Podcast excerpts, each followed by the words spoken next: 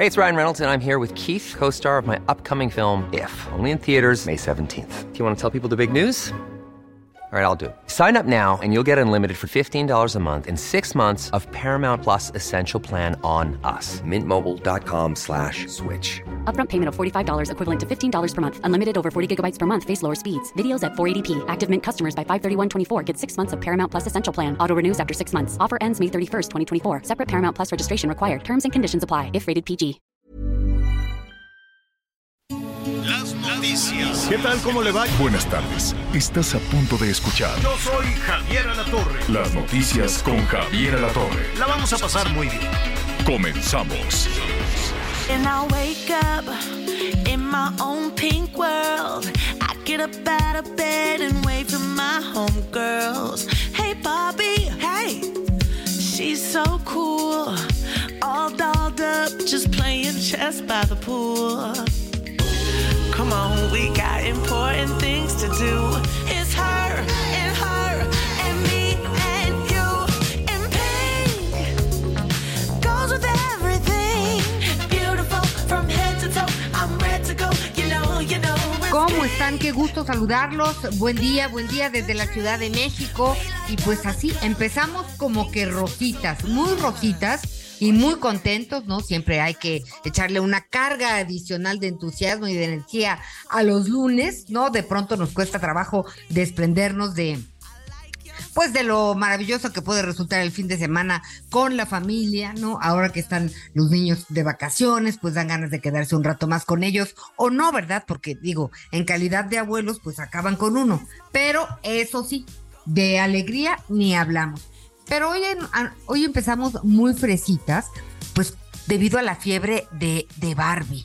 De, de Barbie en todos los sentidos. Yo estoy feliz con, con el marketing que han realizado porque cada vez que pone uno Barbie en cualquier eh, buscador en internet, bueno, aparece la pantalla rosa, centellas, lunas, corazones, flores, todo color de rosa.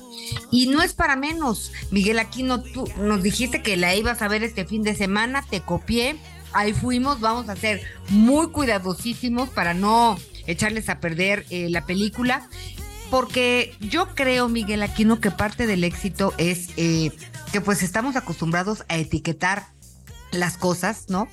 Y vamos con una, eh, no predisposición, pero sí ya con una idea preconcebida Correcto. de lo que es Barbie. Y solo les diré que se van a sorprender, no una, sino en varias ocasiones. De hecho, bueno, de entrada estábamos escuchando la canción Pink, que es, forma parte del soundtrack de la película Barbie. La canta Lizo. Este, y pues, Miguelito, ¿qué has hecho? ¿Qué te pareció la película? Cuéntanos. Hola Anita, ¿cómo estás? Me da mucho gusto saludarte. Primero saludar a todos, todos nuestros amigos, esperando que hayan tenido un excelente inicio, inicio de semana y sobre todo listos y con todas y con todas las ganas. Sin duda, eh, como dices, no la vamos, como dicen ahora, no vamos a Trolear. A, o a trolear o estroquear, como se dice. Este, spoilear. Tienen que ver la película de Barbie, sobre todo adolescentes. Insisto, lo que ya decíamos la semana pasada, no es una película para niños y no es una película de niños porque traiga eh, cosas este, que un niño no pueda ver o que un niño no haya escuchado, sino porque un niño no la va a entender. A lo mejor sí, en la cuestión de la producción, visualmente es espectacular. Visualmente recrean el mundo, el mundo, el mundo de Barbie, Barbie Land, como le llaman, pero sí la tienen que ver, tienen que ir con la mente abierta, porque es una película que ayuda a la reflexión. ¿Me gustó?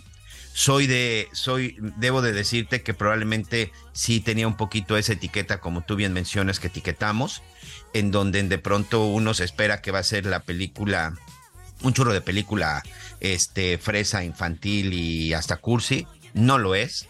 Es una película que manda un gran mensaje. Es una película que me parece que tenemos que, entender y sobre todo que tenemos que revisar y analizar. Nada más hay una parte, es una comparación entre el mundo de Barbie y el mundo real y vaya similitudes, Anita. Pues nos vamos a quedar con eso y vamos a esperar. Si usted ya la vio, la verdad es que nos va a dar muchísimo gusto que platiquemos. Este, pues le decíamos respetando que todas las personas que no vayan y la quieran ir a ver, pues se sorprendan o la puedan apreciar igual que nosotros, ¿no? Partiendo de cero. Pero Eh, platíquenos si ya la fue a ver, el 55 14 90 40 12 está a su disposición. También platicaremos de, de otra película también muy, pues que ha tenido un exitazo también, Miguel Oppenheimer. Robert Este, Oppenheimer. que es otro tema, ¿no? Otra situación totalmente distinta, nada que ver, pero pues se han echado un quien vive y juntas destrozaron la, la taquilla a nivel mundial. Rompieron, por lo pronto han roto todos los récords a su paso, este, en el estricto sentido de la palabra. Así que ya, ya estaremos platicando de este tema. ¿Qué le parece a usted? Platíquenos, usted cuéntenos. Ya sabe que para nosotros lo más importante es entrar en contacto con usted. Y también tenemos pues otros temas de los que vamos a platicar, Miguel. Sí, mucha información, mucha información, así que por favor, ¿cómo la está pasando usted en este momento en sus vacaciones de verano? Ya hemos estado revisando, eh, pues algunas, algunos de los estados, sobre todo para ver las opciones. Ya vimos Jalisco, ya vimos Nuevo León, la Ciudad de México. En esta ocasión vamos a platicar con el secretario de Turismo del estado de Michoacán. Un abrazo para nuestros amigos en el estado de Michoacán. Un abrazo para toda la gente que está por allá. La verdad es que es un estado muy bonito, un estado también con mucha tradición, con una gran cultura, con lugares espectaculares para conocer. Entiendo de pronto pues algunas regiones en donde la violencia desgraciadamente pues está ahí haciendo de las suyas, pero hay muchos lugares en donde la verdad que se pueden ir a disfrutar. Sus playas tampoco hay que hacerlas este, a un lado, ¿eh?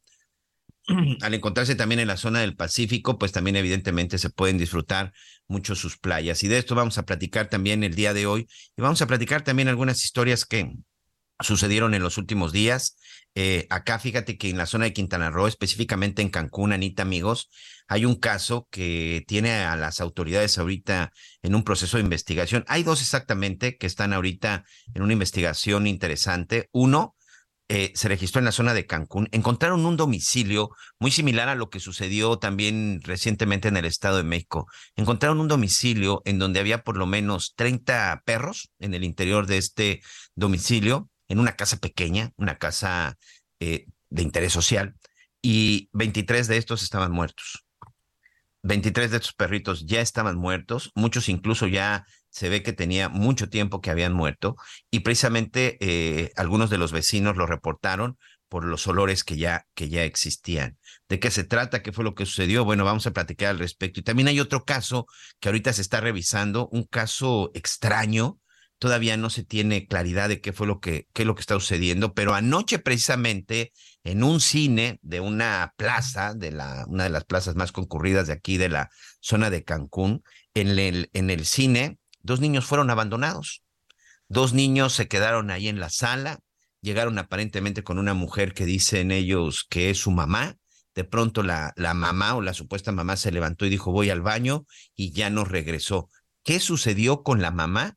No se sabe absolutamente nada. En un principio, fíjate que incluso se mencionaba que tenía que ver a lo mejor con un asunto de explotación laboral infantil, porque estos niños hicieron referencia de que de pronto vendían cosas o, algo por el estilo. Pero anoche fueron abandonados en una sala de cine, hoy están eh, bajo resguardo de las autoridades y de su familia o de la supuesta mamá. No se sabe absolutamente nada, Anita. Ay, la verdad es que te escucho y la verdad, ay, pues mira, qué, qué, qué tragedia, sobre todo para estos chiquitos, ¿no? No me explico cómo, cómo puede suceder algo así. ¿Y, y en dónde están los niños? Ellos están aquí en una, en un área de gobierno, están ya en una instancia infantil. No es en el DIP, pero sí es una, es un albergue en donde ahí atienden a, a, víctimas de delito y sobre todo, bueno, también a muchos, a muchos menores. Están bajo resguardo de las autoridades. Hace unos minutos precisamente estaba aquí enlazado con una conferencia de prensa escuchando al respecto y es ahí en donde eh, la responsable daba ya algunos avances en torno al caso, al caso de los niños, porque al principio, porque esto ocurrió anoche, esto sucedió anoche, domingo por la noche en esta plaza, además en un momento en donde los cines están repletos, ¿eh? Entre Ajá. la entre Barbie, Oppenheimer y Misión Imposible, la verdad es que tienen repletas las salas de cine, mucha gente y de pronto pues estos dos niños aparecieron ahí en este aparecieron ahí en una de las salas ahí solos, abandonados y así cuando les dijeron, oigan, este, chavos, pues ya se tienen que ir. Bueno, pues resulta que los niños estaban, este, pues se quedaron, se quedaron ahí y no pudieron y no, y no tuvieron otra opción de ir y no supieron en dónde están los papás. O sea, llegaron con sus dos papás. Con la mamá. Ah, Con la mamá, con mamá. así es, con la mamá. Llegaron Ay. con la mamá, este, la mamá con ellos ingresó, ingresó al cine y la mamá se fue al baño a mitad de película y ya no regresó. No, sabes que las huellas que dejan estas cuestiones en los niños, porque además, pues ya se dieron perfectamente cuenta de que su mamá los dejó, ¿no? Eh, aquí otro tema que están investigando las autoridades, porque incluso ni siquiera saben o se puede determinar si son los, este, si Los es la mamá. No, sí, exacto, ¿no? Si, Sí. si, si es la mamá. Entonces, este, está, es un asunto que incluso hoy decía la responsable de la investigación, pues es un asunto que es poco común. Es un asunto que no está claro, es un asunto que no está cierto, es un asunto que pues en este momento pues estamos llevando a cabo las investigaciones. Lo único que dicen los pequeñitos pues es eso, que llegaron al cine en compañía en compañía de la mamá y que a mitad de la película la supuesta mamá se levantó y dijo, este, pues ahorita vengo, voy al baño. Ay, qué difícil. Pues bueno, estaremos muy pendientes con lo que pase con estos niños. Este también, ojalá que este no estemos pensando mal y algo le haya pasado a la Exacto, porque esa es otra de las cosas. No lo sí, sé, digo, sí. no, no, no podemos este juzgar ni asegurar nada porque a ciencia cierta no sabemos qué pasó. Este, Sí, sí, porque ese es el otro, ¿eh? Ese es el otro tema, saber si en efecto, si, si es la mamá, pues no sabemos si a lo mejor le sucedió algo. Es un caso que en este momento está en proceso, los niños están bien, están bajo resguardo y por fortuna se encontraron con gente buena, porque quien se acerca y se da cuenta que los niños están abandonados, pues es una familia que se acerca, que da aviso y que incluso se quedaron por lo menos una hora con los niños ahí en el, en el, en el cine para tratar de resguardarlos hasta que finalmente llegaron las autoridades. Bueno, pues estaremos muy pendientes de, del destino de estos pequeños, ¿no? Ojalá que su mamá esté bien, que aparezca y que ellos puedan reintegrarse a su familia. También hay que buscar al papá, ¿no? Siempre, este, de pronto las, las madres cargan con todo el peso, pero pues estos niños tienen madre y padre. Hay que buscarlo también a su familia. Este, los niños están nerviosos, no están dando, no, no están pudiendo hablar. Así que, pues bueno, primero Dios que esto se, este, se solucione de la mejor forma eh, para los niños, este, y en todo caso también para la familia. Ya le estaremos dando seguimiento. Y por otro lado, este, resulta que el subsecretario de Prevención y Promoción de la Salud, Hugo López Gatel, pues tenía su comparecencia ante la Comisión de Salud de la Cámara de Diputados, pero resulta, Miguel, que tuvo que ser pospuesta porque se le juntaron los compromisos al subsecretario Hugo López Gatel, ¿no? Y entonces se fue a un evento organizado por Morena en Iztacalco y de plano, pues ya dijo. Oye, de "No, veras no". eso era más importante que ir con Pues yo creo los que diputados, no, nada. digo, Si que tú, se le si tú me lo preguntas, ¿no? Yo creo que comparecer en el contexto de lo que tiene que, que decir e informar eh, Hugo López Gatel me parece que es una prioridad. Además, tendría que estar entre sus prioridades porque, pues, eh, pues ha sido muy criticado perdón, por el papel y, y las decisiones que tomó en pandemia y después. Entonces, me parece que- que si a alguien le importaba ir a comparecer, dar explicaciones, era a él. No, Pero no le, si nunca le no sucede, Miguel Aquino, pues entonces ya, es que ya sabíamos, ¿no? El tema es un poco más político, ¿no? Yo Vienen las, importado. vienen las elecciones, entonces, pues, no sabemos a ciencia cierta dónde está el corazoncito de el subsecretario en cuestión a, pues, qué vaya a querer ser, ¿no? Senador o... Oye, pero ojo, no debe de ser prioridad, ¿eh? ¿Eh? Eh, La rendición de cuentas no debe ser una prioridad una para López obligación. Gat- es una obligación. Estoy de acuerdo. O sea, ahí no hay que prioridad de que, oiga, háganos el favor. No, no, no, no. Es una obligación que los funcionarios, cuando son citados, porque además fue citado a comparecer, este, se presente. Incluso es una falta de respeto hasta el propio, hasta el propio poder legislativo. Pero bueno, vamos a platicar en un reto más con nuestra analista política, que también es experta en temas y integrante incluso de la Comisión de, de Salud de la Cámara, de la Cámara Diputados. Pero hay otro caso también, amigos, que ocurrió este, este fin de semana, un caso lamentable en la zona de San Luis Río Colorado. En el estado, en el estado de Sonora, y tiene que ver con un ataque a un bar, Anita. Un ataque a un bar en donde lamentablemente 11 personas perdieron la vida. Nuestro compañero Gerardo Moreno ya está listo y nos tiene más información al respecto. Por fortuna, parece que ya hay el responsable identificado y no sé si ya detenido. Gerardo, ¿cómo estás? Saludo a todos nuestros amigos en el estado de Sonora. Hola, ¿qué tal compañeros? Qué gusto saludarlos y también saludar ahí todo el auditorio. Efectivamente, la última actualización que tengo que darles es que ya fue detenido, incluso esta mañana se inició ya el proceso judicial en contra de alguien que fue identificado como José Luis N. de 28 años de edad, que sería el responsable de este feroz ataque. Pero pues platicarles que fue en la madrugada de este sábado 22 de julio, exactamente el reporte se inició al C5 a la 1.33 de la mañana, cuando se inició este incendio provocado en un bar llamado Beer House en la ciudad, en la colonia comercial en la ciudad de San Luis Río Colorado, que es frontera de Sonora con los Estados Unidos.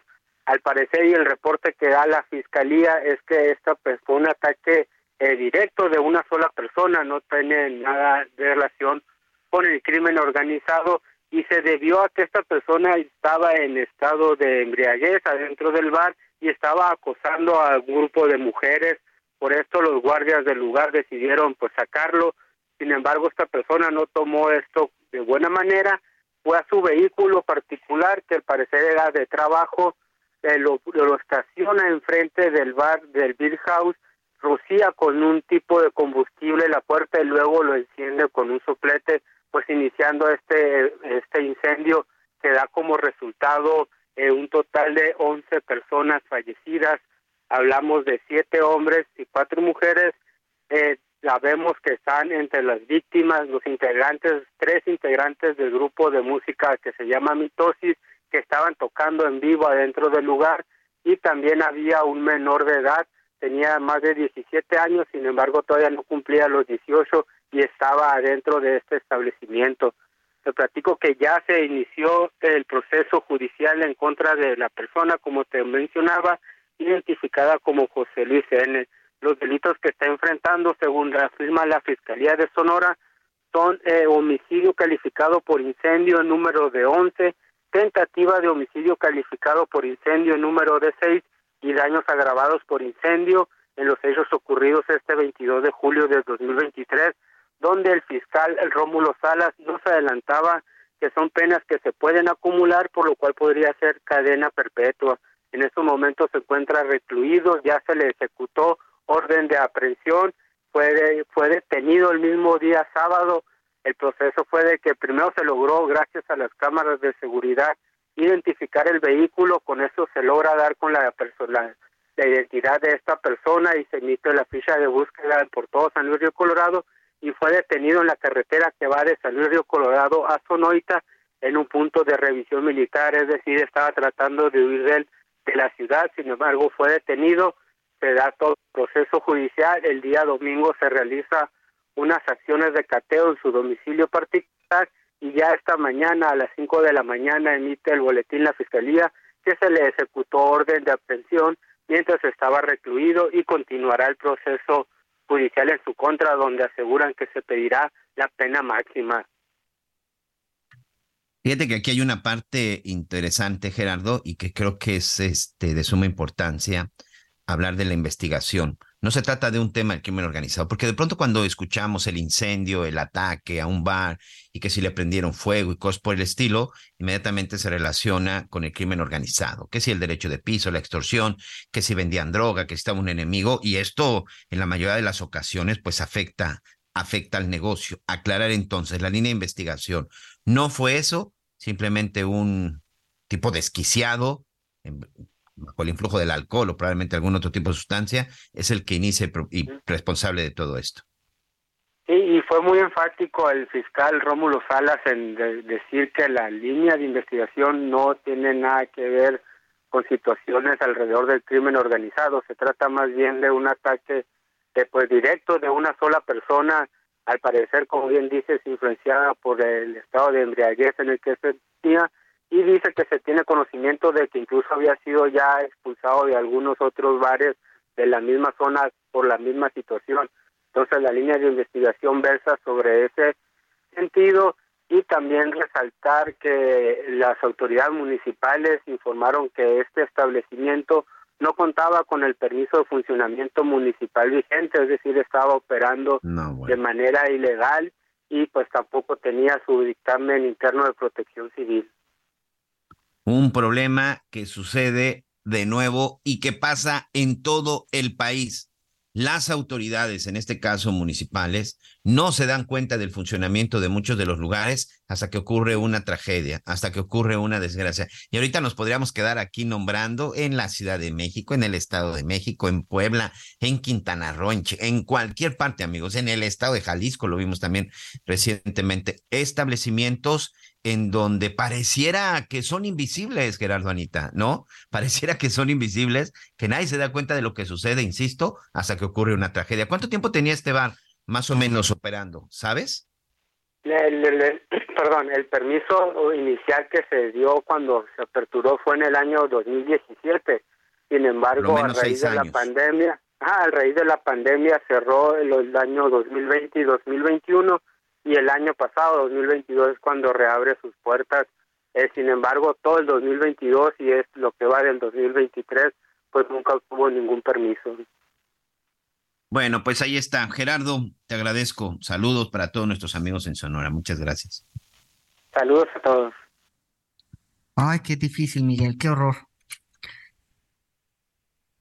Sí, y mira, la verdad es que regreso al tema, ¿no? No es posible que hasta que ocurran ese tipo de tragedias las autoridades se den cuenta, aunque cuando se da un ataque de estos, pues sí, por mucho que tengas ahí la, la prevención, este, pues son ataques inevitables, ¿no? Son ataques que pues ya fueron con una pues premeditados, con alevosía, intencionados, pero son de esas cosas que las autoridades deben de investigar y que no deben dejar de lado. Y por supuesto nosotros daremos seguimiento. Pero creo que también otra parte que es importante que quede claro que no se trata de un tema de delincuencia organizada, porque normalmente en ese tipo de situaciones, pues eso es lo primero que se dice, ¿no, Anita? Y a veces hasta en ocasiones, hasta por eso, hasta se deja de investigar o cosas por el estilo, que no es el caso. No, no es el caso. Qué horror. Oye, Miguelito, fíjate que muy amable la gente, pues ya, ya empezó a, a, llamarnos por teléfono. Le quiero recordar cuál es nuestro número. Muchísimas gracias. ¿A dónde se me fue? Ahí aquí lo tenía Miguel, mi nuestro teléfono. Muy bien, les recordamos nuestro número de contacto: 55 14 90 40 12. Oye, y ahí te va. 14 90 40 12.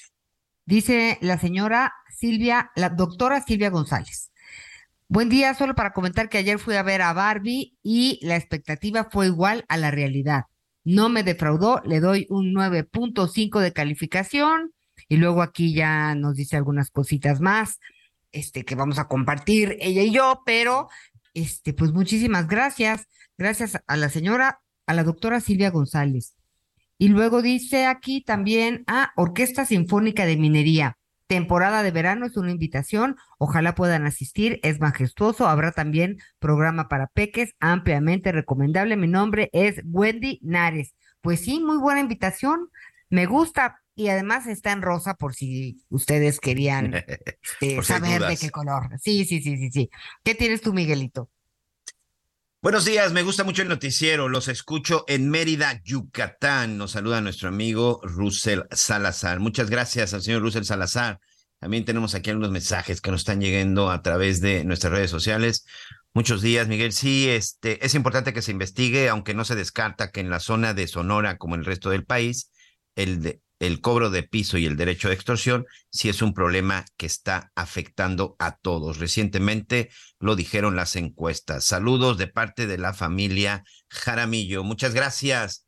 Buen día. Saludos a todos desde Texcoco. De no creer lo que dicen las autoridades, dicen del antro, cuando se trata de negocios pequeños. Enseguida les caen para clausurar el changarro o pedirles la mordida. Nos dice nuestro amigo eh, don Felipe de la familia Villegas. Le mando un abrazo, don Felipe, gente que nos escucha todos los días y además este, agricultores y de los buenos, Anita. ¿eh?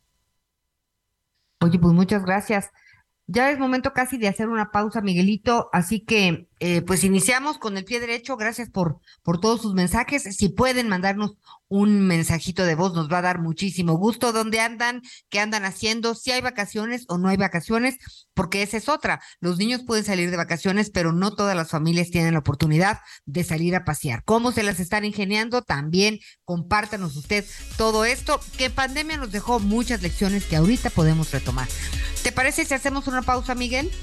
Vamos a nuestra primera pausa.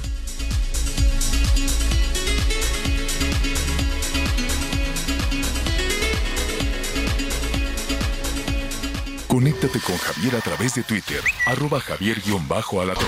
Sigue con nosotros. Volvemos con más noticias. Antes que los demás.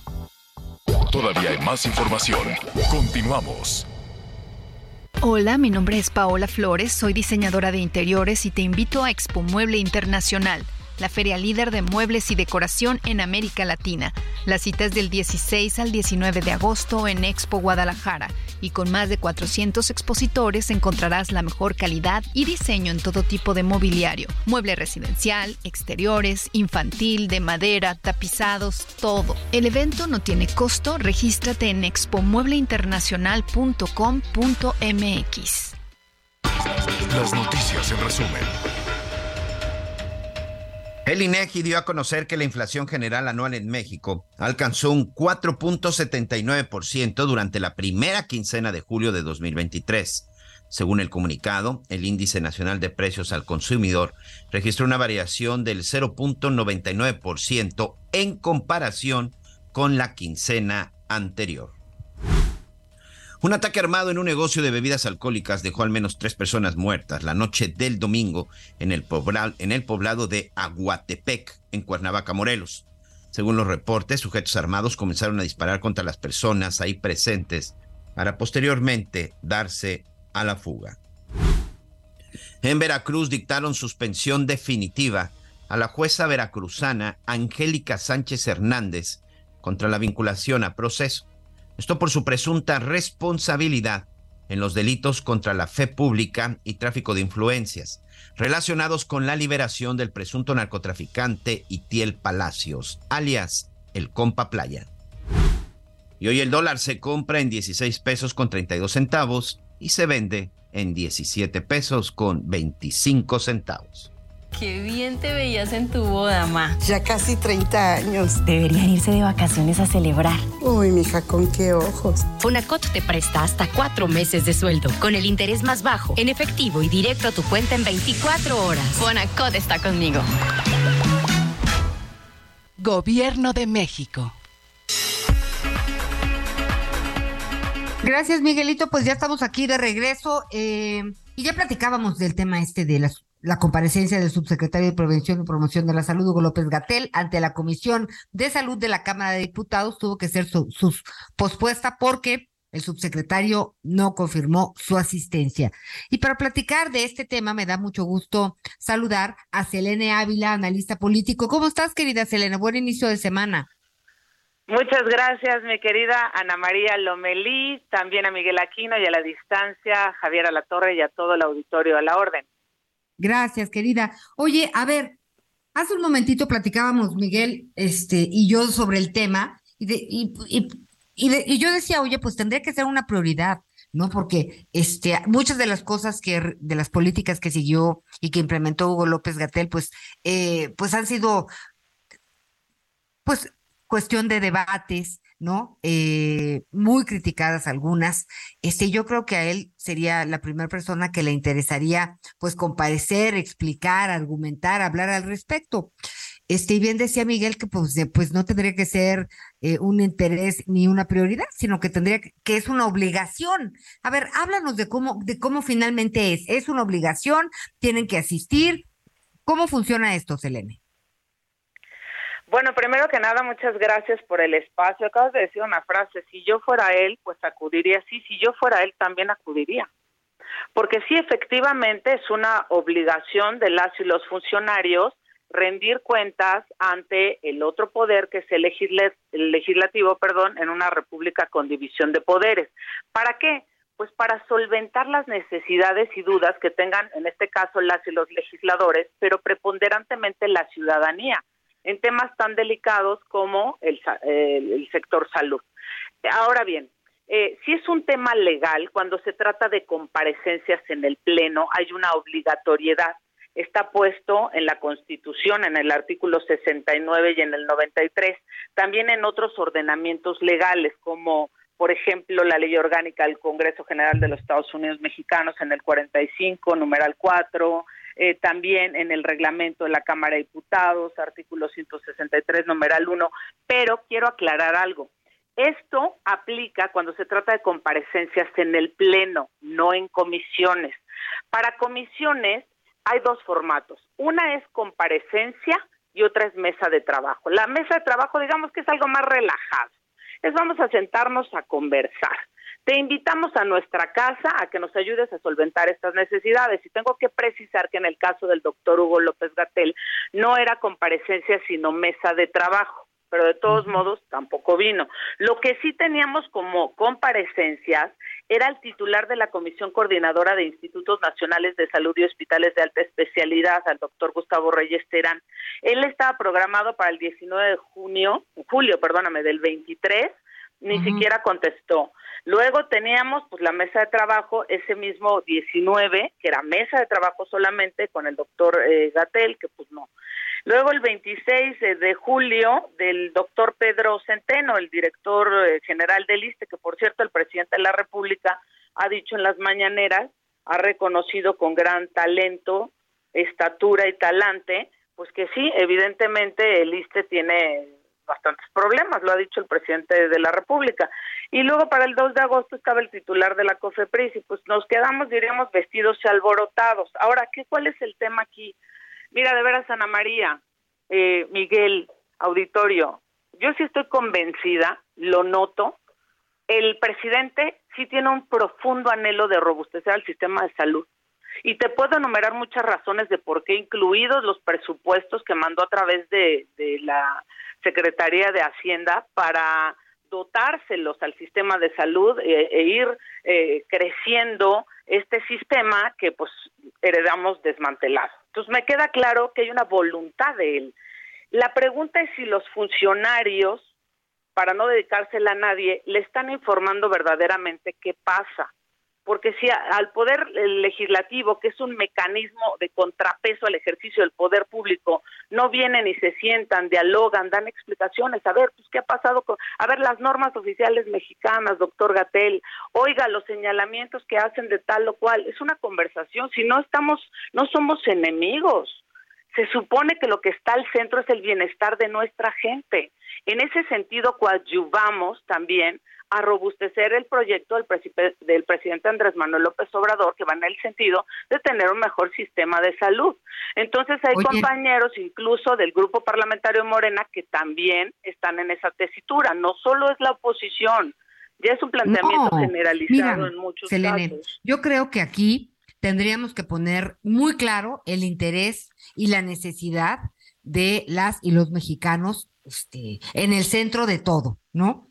A mí también me queda claro que el presidente, pues sí, eh, su intención este, ha sido, entre otras cosas, pues que todo mundo tenga acceso a la salud.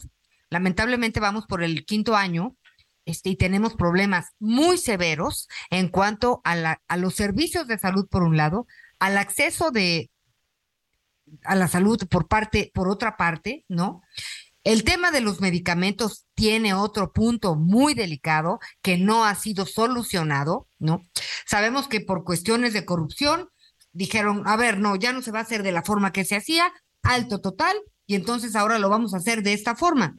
Pero en esa estrategia nadie pensó que la gente se iba a quedar sin el suministro entre que decidían, entre que investigaban o entre que hacían lo que quieran, que es muy válido, o sea, me, me, parece muy bien que tomen decisiones, pero no puede haber falta de visión y, de, de, decir, oye, o sea, hay que hacer esto, pero bueno, por lo pronto dejamos a la gente, o sea, con abasto para tres años de medicamento, cerramos las puertas a estas, a estos laboratorios, a estas farmacéuticas, entramos con estas otras y en lo que se hace todo el protocolo de este burocrático para que funcione, la gente no lo va a resentir. Esta planeación no la hubo, malo.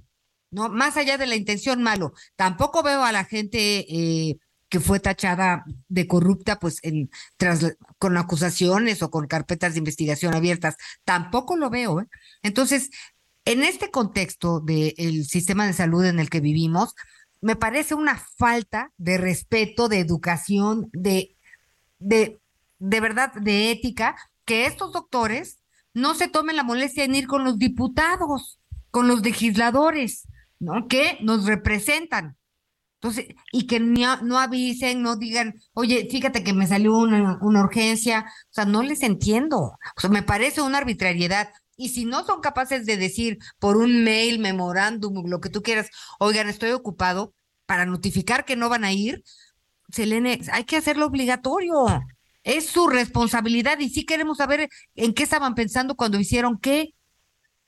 Ah, mira, son muchos eh, señalamientos, todos muy interesantes lo que me, eh, los que me haces. Mira, primero yo te diría, tampoco es que no haya avanzado el sistema de salud, ¿eh? y yo tengo el monitoreo, tengo las cifras, tengo, sí ha habido avances, sin duda, y la vez pasada lo comentamos, en presupuestos, en, por ejemplo, el IMSS Bienestar ha tenido avances sustanciales, pero sigue prevaleciendo, también hay que decirlo, los retos y los enormes desafíos. Sobre estos retos y estos desafíos que tú ya has señalado, es por lo que en Buena Lid, pues nosotros hemos buscado el puente para conversar con los funcionarios para ver qué es lo que está sucediendo, porque el mandato del presidente es robustecer este sistema de salud y nosotros como Poder Legislativo también coadyuvamos con el Ejecutivo para lograr un tema toral para las y los mexicanos, que además también está puesto en el cuarto constitucional. Ahora bien, la obligatoriedad de comparecer solo está a nivel pleno a lo mejor tendríamos que hacer una reforma legislativa para que sea obligatorio que comparezcan en comisión. Eso es una cosa que se me acaba de ocurrir. Pero bueno, hay algo importante aquí. Las citas de quienes no llegaron, pues se van a reprogramar, pero también es importante, Anita, Miguel, el primero de septiembre, bueno, cuando inicie el siguiente periodo ordinario de sesiones, cuando también se entregue el informe de gobierno, pues van a tener que comparecer ante el Pleno porque es una obligación ahí sí constitucional y de los otros ordenamientos legales por acuerdo de la Junta de Coordinación Política de ambas cámaras del Congreso de la Unión que estipulará las fechas para la comparecencia de las y los funcionarios no solo de salud sino de, de las otras secretarías de Estado. Entonces, pues ya la fecha la tenemos prácticamente encima, tendremos comparecencias y, bueno, pues tendrán que venir porque ahí es un, ahí sí incurrir, incurrirían, perdóname, en un desacato constitucional si no vienen ante el Pleno. Ante la Comisión no se contempla dentro del ordenamiento legal que sea un desacato per se, salvo que te quisieras ir ya con una amplitud de miras a la ley que tiene que ver eh, con la Ley General de Responsabilidades Administrativas, que entre otros elementos también te obliga a la rendición de cuentas, pero, pero digamos que las comisiones hacen un trabajo interno para solventar, despresurizar, sacar adelante las inquietudes que hay preponderantemente de las y los ciudadanos, pero que no se está incurriendo en un acto de ilegalidad, como sería no llegar ante el Pleno. Entonces, pues esperemos, hacemos votos para que el primero de septiembre, cuando llegue el informe de gobierno, ante el Pleno se presenten y se puedan solventar las inquietudes. Repito, no es un tema personal, al contrario, lo que queremos es sumar, es ser responsables con la encomienda que tenemos, no nada más como retórica, sino con acciones que sean congruentes con aquello que pensamos, que es que México tenga un nuevo rumbo y un nuevo destino, y para eso vamos a trabajar. Y por eso, en el caso de Morena, coadyuvamos con el presidente en su anhelo de un sistema de salud más robusto y no vamos a ceder. Y si eso implica que el funcionario que está abajo se sienta molesto porque alguien de su propio partido le está diciendo, oye, tenemos situaciones que solventar, pues yo le pido una disculpa, lo siento mucho, pero lo que más me interesa es el bienestar de la gente y hacerle honor al cargo que con tanta responsabilidad me confirieron, Anita Miguel. Bien, querida, pues eh, nos estaremos escuchando la próxima semana. Muchas gracias, Selene Ávila, analista político. Gracias. Eh, Miguel, un saludo y no te escuché para nada, ¿eh? Hoy me, hoy, hoy, me, hoy me dejó aquí sentado quietecito Anita Lomelí. Te mando un saludo, Selene. Ya saben que se les aprecia. Que pasen Gracias. una espléndida tarde. Hasta pronto. Y hasta pronto. Miguelito, ¿qué decías? Nada, pues ahí tenemos mucha, mucha información, información muy importante, aunque ahorita ya los chavos están de vacaciones, hay que empezarnos a preparar, hay que empezarnos a preparar para el regreso a clases y sobre todo hay que empezar a apoyar a todos esos chavos que de repente se les dificulta y por eso usted puede ayudar a las niñas y niños de Mosaico Urbano, de la mano, por supuesto, de Fundación Grupo Andrade, a que tengan un buen inicio de año escolar y solo se necesitan 300 pesos. Una de las cosas que más recordamos cuando somos niños es, por supuesto, el primer día de clases. No importa el grado, siempre es importante que uno llegue estrenando todo. Ingrese a fundaciongrupoandrade.org.mx, dé clic en donar, elige el kit escolar y listo. Tiene hasta el 11 de agosto de este año. Recuerde que con solo 300 pesos puede ayudar a nuestra niñez a tener los materiales necesarios para continuar con sus estudios. Es un buen momento para donar y ayudar. Y si lo requiere, puede solicitar un recibo deducible de impuestos. Hay que ayudar a hacer la diferencia de la mano de Mosaico Urbano y Fundación Grupo Andrade. No solamente es una cuestión de útiles escolares, en verdad, es también una cuestión de recuerdos y sueños para los niños que regresan a la escuela. Anita, hay que ayudar, hay que cooperar y sobre todo para que muchos de nuestros niños puedan regresar a la escuela sin ningún problema para el próximo ciclo escolar. Ya lo decías, Miguelito, la verdad hemos tenido oportunidad de conocer el trabajo de esta fundación y vale mucho la pena, vale mucho la pena porque pues cambian vidas, Miguelito, cambia el destino de de niñas y niños que de otra forma no tendrían la oportunidad. Así que pues ahí queda la invitación y por supuesto siempre contamos con, con su generosidad. Así es, pues ahí están, ahí están parte de los apoyos y por supuesto el interés para que todos ellos estén debidamente pues preparados para regresar. Vamos a ver qué es lo que sucedió. Ya les comentaba lo que sucedió en esta zona de Cancún el fin de semana. Una nota que evidentemente en las redes sociales se viralizó muy rápido después de que se dio a conocer el hallazgo de un domicilio en la zona de Cancún, ¿eh? fue aquí precisamente en, la, en el municipio de Benito Juárez, en donde se localizaron a estos, a esta casa, en donde había por lo menos ya 30 perros, 23 ya habían muerto. Javier Vite, nuestro compañero corresponsal en la zona de Quintana Roo, periodista, periodista del lugar, y bueno, pues también él estuvo muy pendiente y le ha estado dando seguimiento. Javier, ¿cómo estás? Gusto saludarte. ¿Qué tal, Miguel? Ana, ¿cómo están? Buenas tardes a ustedes, a todo el auditorio. En efecto, y, de manera lamentable, eh, cerca de 23 eh, animalitos perritos eh, fueron hallados muertos en un supuesto refugio ubicado en Cancún. El domingo 23 de julio, cerca de estos 23 perritos, pues que se supone estaban bajo resguardo en un refugio ubicado en este lugar, en el ayuntamiento de Benito Juárez, en la supermanzana 214, pues se dio a conocer a través de este reporte ciudadano sobre el abandono de perros desde una casa habitación que pues se supone fungía como refugio animal. Ahí fueron encontrados estos 23 ejemplares muertos, cinco eh, de estos perritos hallados con vida en muy malas condiciones y hasta un gallo. El predio donde se encontraban los perros se ubica en esta supermanzana 214, que es básicamente en una de las zonas más populares en Cancún. Y este operativo lo llevó a cabo la Fiscalía General del Estado y bomberos, quienes rescataron a estos cinco perritos que estaban en completa desnutrición.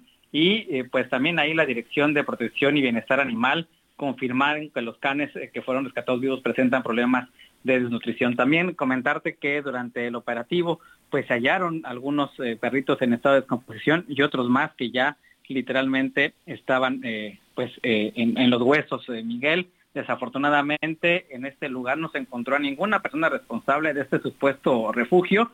Ahí en este sentido fueron puestos a disposición y bueno, fueron llevados hacia la Dirección de Protección y Bienestar Animal para poderlos atender y para establecer las causas que derivaron la muerte de estos, de esos perros en este lugar que la verdad eh, no es apto para tantos animales, es una casa muy, muy pequeña donde fueron, fueron hallados y de acuerdo con algunos reportes ciudadanos de, de la zona, Miguel, eh, se habla de que es una profesora la que está a cargo de este supuesto refugio y que ya ha recibido varias denuncias por maltrato animal.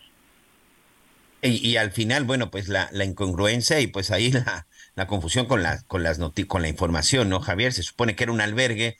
Me quiero pensar que no sé si ella se dedicaba a recogerlos de la calle o que incluso mucha gente iba y se los donaba, pero pues prácticamente se los, se los daba pues para que sufrieran maltrato. Aquí lo sorprendente es que, por supuesto, esto no, no creo que haya sucedido, que se haya dado pues en una semana o en dos semanas. Seguramente fue por un largo tiempo y no se había reportado nada o ya había un antecedente importante.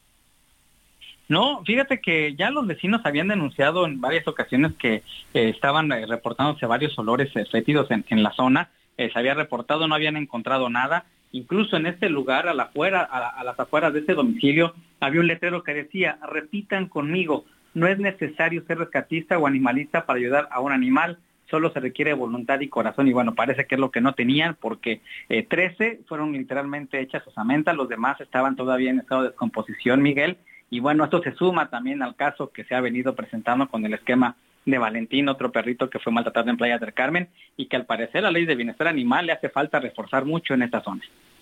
Sí, porque me parece que todavía no hay una sanción severa para el maltrato animal en el estado de Quintana Roo, ¿verdad?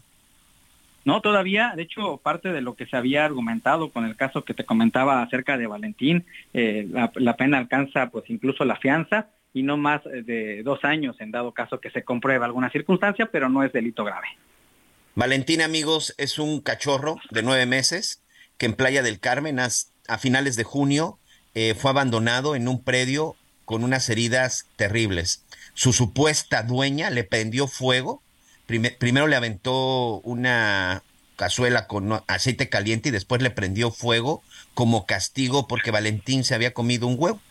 El perrito se había comido un huevo y como castigo esta, esta mujer le prendió, le prendió fuego. El perrito se está recuperando en, en un hospital en Mérida, ha perdido un ojo, se está ahorita trabajando para ver si se le puede rescatar el otro con heridas, con heridas que ya también están, están sanándole, pero que bueno, necesitará tratamiento durante muchos, muchos años. La mujer fue detenida junto con otra persona que se encuentra en este momento en prisión porque se está definiendo su situación, su situación legal. El hecho es que casos como este, pues de pronto, bueno, se replican y es, pues es extraordinario, por llamarlo de alguna forma, Javier, de pronto, pues este supuesto albergue con tantos perritos muertos. Se sabe quién es la maestra, ahora hay que localizarla, porque también la otra, probablemente no sabemos si los abandonó o que incluso le pudo haber sucedido algo a la maestra, que también es la otra hipótesis, ¿no?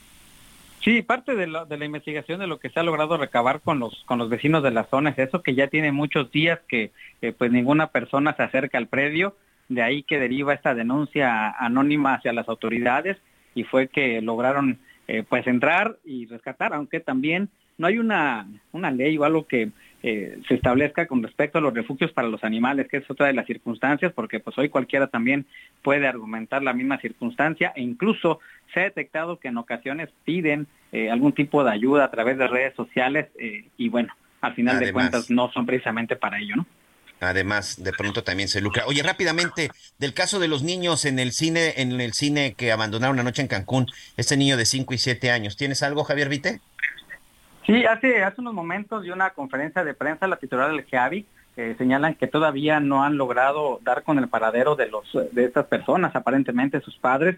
Eh, los niños aún se encuentran bajo el resguardo del DIF eh, municipal en, la zona de Cancún. Estos, estos menores de 5 y 7 literal fueron abandonados en el, en el cine y nadie los recogió. Hay unas imágenes que tiene el cine donde una aparente persona es la que agarra, incluso les compra pues algunas palomitas y a la mitad de la película se sale, no han logrado dar con, con ellos. Eh, refiere la, propia directora del JAVIC que eh, pues como a los niños les estuvieron, les estuvieron preguntando las personas que estaban cerca de ahí, los inhibieron después y ahora no quieren hablar con trabajo, han dicho sus nombres, pero no han querido revelar ni quién es su mamá, ni quién es su papá y en dónde viven pues también le vamos a dar seguimiento. Por lo pronto, pues los niños ya están bajo resguardo de las autoridades y pues en espera de localizar, no sabemos si es la mamá o la mujer. Y para esto será muy importante las cámaras de seguridad tanto del cine como la plaza, una plaza comercial para nuestros amigos sanitarios de la República, pues la plaza más concurrida, por llamarle de alguna forma, en la zona, en la zona de Benito Juárez, en la zona de Cancún. Muchas gracias, Javier Vite. Estamos al pendiente, que tengan excelente día. Excelente. Bueno, pues ahí está. Y recordarles el número de contacto de las noticias con Javier Alatorre. 55 14 90 40 12. 55 14 90 40 12. ¿Tendrás algunas llamadas, Anita, antes de irnos a la pausa? Sí, rapidísimo. Este dice Juan Pedro, en donde la peli de la película de Barbie acá en La Laguna fue criticada fuertemente, un chico por ir de rosa, pero anda otro video de un señor que va con su hija vestido de tutú rosa y ahí nadie lo ataca, lo aplauden. O sea que como que la discriminación todavía está fuerte en México y las redes sociales suelen ser muy crueles a veces. Toda la razón, señor, tendríamos que partir del respeto a todas las personas y punto, me dice Anita, deja hablar a Miguel. Es el señor Sergio, ya, ya, ya, ahí voy, ahí voy, ahí voy. Muchísimas gracias, Miguelito. Con esta llamada nos vamos a, a una pausa, pero enseguida regresamos para escuchar las otras y, y con más información, ¿te parece? Así es, vamos a la, vamos a una pausa rápidamente.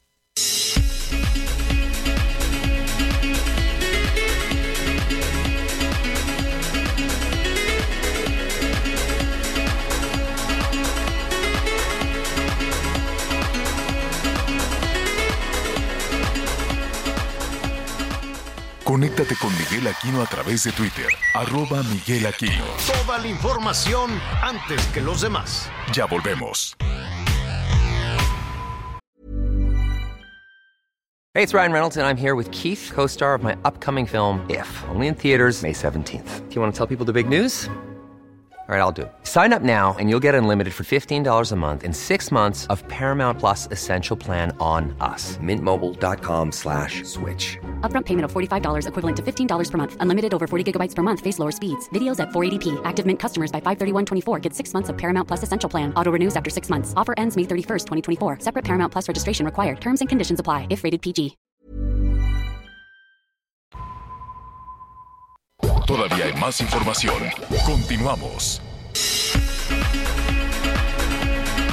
Muy bien, continuamos, continuamos con más información y bueno, ¿qué le parece? Por lo pronto hacemos juntos un interior, un recorrido por el interior de la República. Dos hombres fueron asesinados a balazos cuando se encontraban en un campo de fútbol de la localidad Pueblo de las Flores, municipio de Fortín, en la región de las altas montañas de la zona centro del estado de Veracruz. Los hechos ocurrieron después de las 3 de la tarde de ayer domingo 23 de julio en dicha zona deportiva donde las víctimas fueron sorprendidas por sujetos armados que abrieron fuego a sangre fría en su contra. Los homicidas se dieron a la fuga y las personas que presenciaron el ataque armado llamaron al número de emergencias 911 para solicitar la presencia de policías y paramédicos. Al sitio arribaron los cuerpos de rescate donde los paramédicos intentaron brindar los primeros auxilios pero se percataron de que las personas baleadas ya no contaban con signos vitales. Los fallecidos fueron identificados como Gerardo Cruz Trejo de 52 años y Alberto Hernández Seráfico de 40. Los peritos de la Fiscalía General del Estado llegaron al lugar para el levantamiento de los cuerpos e iniciar las diligencias correspondientes. Los cadáveres fueron trasladados al servicio médico forense y diversas corporaciones desplegaron un operativo para la búsqueda y localización de los agresores. Sin embargo, aún no han sido detenidos. Cabe recordar que las ejecuciones en zonas deportivas han sido constantes en Veracruz. El 19 de diciembre de 2022, sujetos asesinaron a un entrenador de béisbol en pleno partido e hirieron a un menor de edad en la localidad del Cocohuite, perteneciente al municipio de Taldiscoyan, ubicado en la cuenca del Papaloapan. Informó desde Veracruz Juan David Castilla. Las fuertes lluvias que han ocurrido en el estado de Jalisco han cobrado al menos dos víctimas mortales, una en el municipio de Tlajomulco de Zúñiga y otra en el municipio de Zapopan. Además, este fin de semana, en una plaza comercial en el municipio de Puerto Vallarta, sufrió daños y es que un plafón eh, se rompió debido al agua pluvial y acumulación sobre este. No hubo lesionados. Adicionalmente, en Tlajomulco de Zúñiga, el presidente municipal declaró ya en emergencia debido a las inundaciones en varias colonias. Desde Guadalajara, Mayeli Mariscal, Heraldo Radio. Muchísimas gracias, gracias por esta información, Miguel. Y bueno, la semana pasada ya platicábamos sobre uno de los colectivos, ¿no? De madres buscadoras eh, que sacaron a la, a la venta una Barbie buscadora. Por un lado, pues para llamar la atención, ¿no? Siempre necesitan eh, que las escuchen, tener presencia, ¿no? Necesitan encontrar a las personas que están desaparecidas y que nadie ha dicho nada y tampoco, este, en muy pocos casos, en los menos, pues alguien se ha prestado o les ha tendido la mano para ayudarlas a buscar y sobre todo para encontrar. Por esa razón, me da mucho gusto saludar en este espacio a la señora Delia Quiroga. Ella es activista e integrante del colectivo 10 de marzo en Tamaulipas. Delia Quiroga, pues busca a su hermano Roberto desde 2000, desde el 2014. Gracias por estar con nosotros, Delia. No, al contrario, gracias a ti, Ana María, y a Javier, muchísimas gracias y a su auditorio. Delia, quisiera que nos platiques cómo empieza esta historia tuya por encontrar a tu hermano. ¿No? ¿Cuándo, cuándo, qué, qué, pasó con tu hermano que pasa a ser, este, pues estas estadísticas terribles de más de 110 mil personas en nuestro país desaparecidas? Pues mira, el 10 de marzo del 2014 en Reynosa, Tamaulipas, fue secuestrado en compañía de mi mamá cuando iba a llevarle leche y pañales a sus hijos y llegaron este camionetas y coches eh, con hombres armados y se los llevaron. Solo liberaron a mi mamá para que pagara el rescate.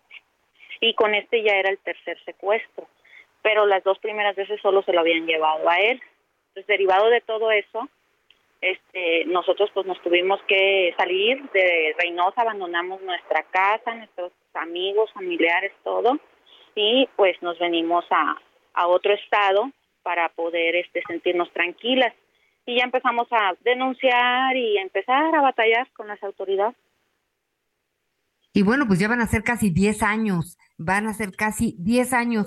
Y en este contexto, bueno, pues hemos visto todo lo que están haciendo, ¿no? Eh, eh, ¿Cómo les ha ido con esta Barbie buscadora?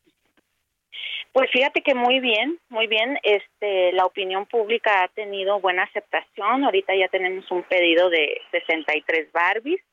Ya hoy vamos a subir 10 Barbies a Mercado Libre para quien guste comprarlas. Ahí van a estar.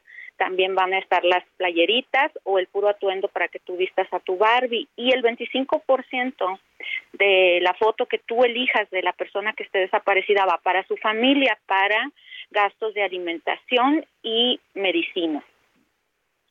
Oye, qué, qué, buena organización.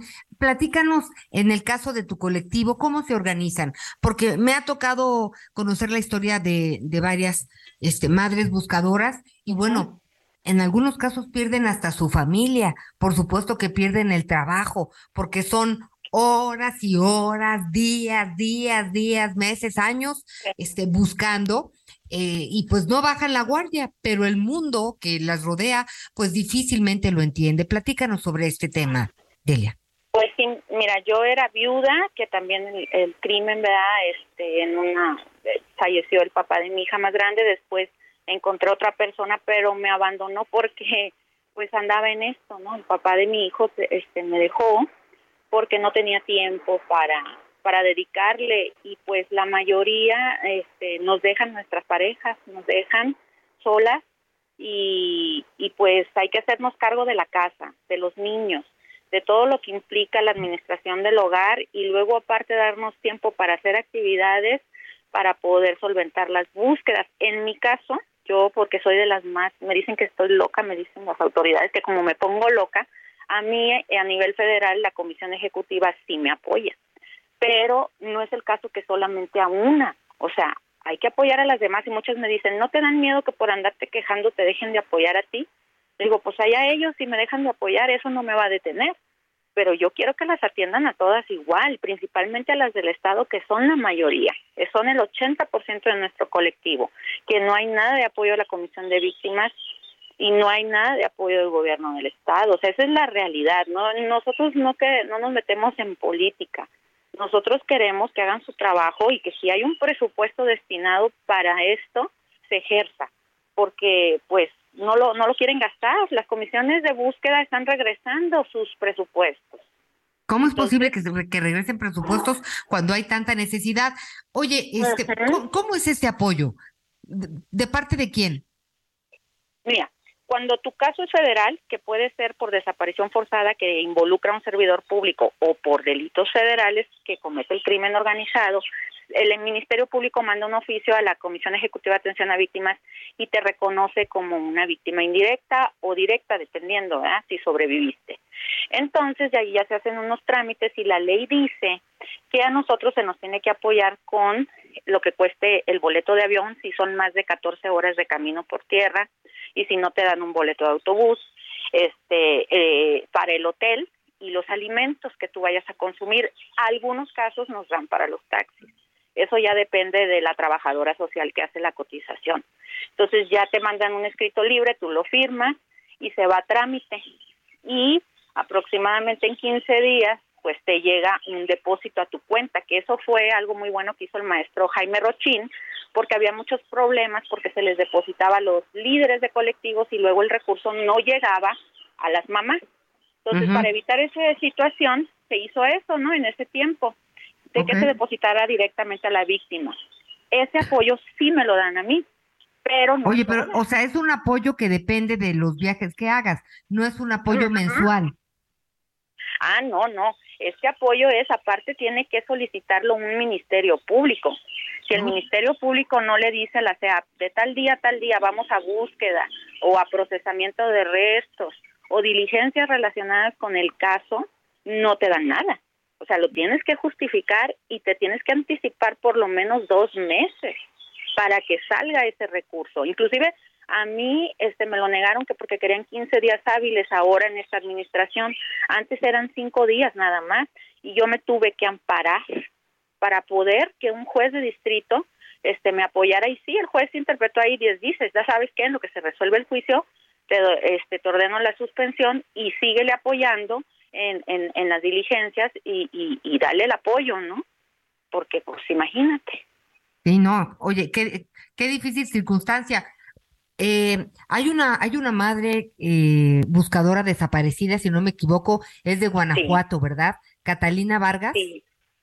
Sí, así es la, la compañera. No sabemos nada de Este, ella todavía, Delia. No se sabe, no, pero ahí nosotros pues respetamos ¿verdad? las decisiones de su colectivo y lo que ellas decidan hacer, si nos piden apoyo, nosotros inmediatamente entramos y, so- y empezamos a, apoyarlas, pero también este pues respetamos no lo de cada quien, si nos piden apoyo adelante, nos vamos con todo, con todo contra el gobierno, pero ya dependerá ¿verdad? De, de porque no queremos a lo mejor ellas ya traen una línea de investigación o algo y no queremos entorpecer no lo que ya se Claro, luego hay que ser muy precavidos.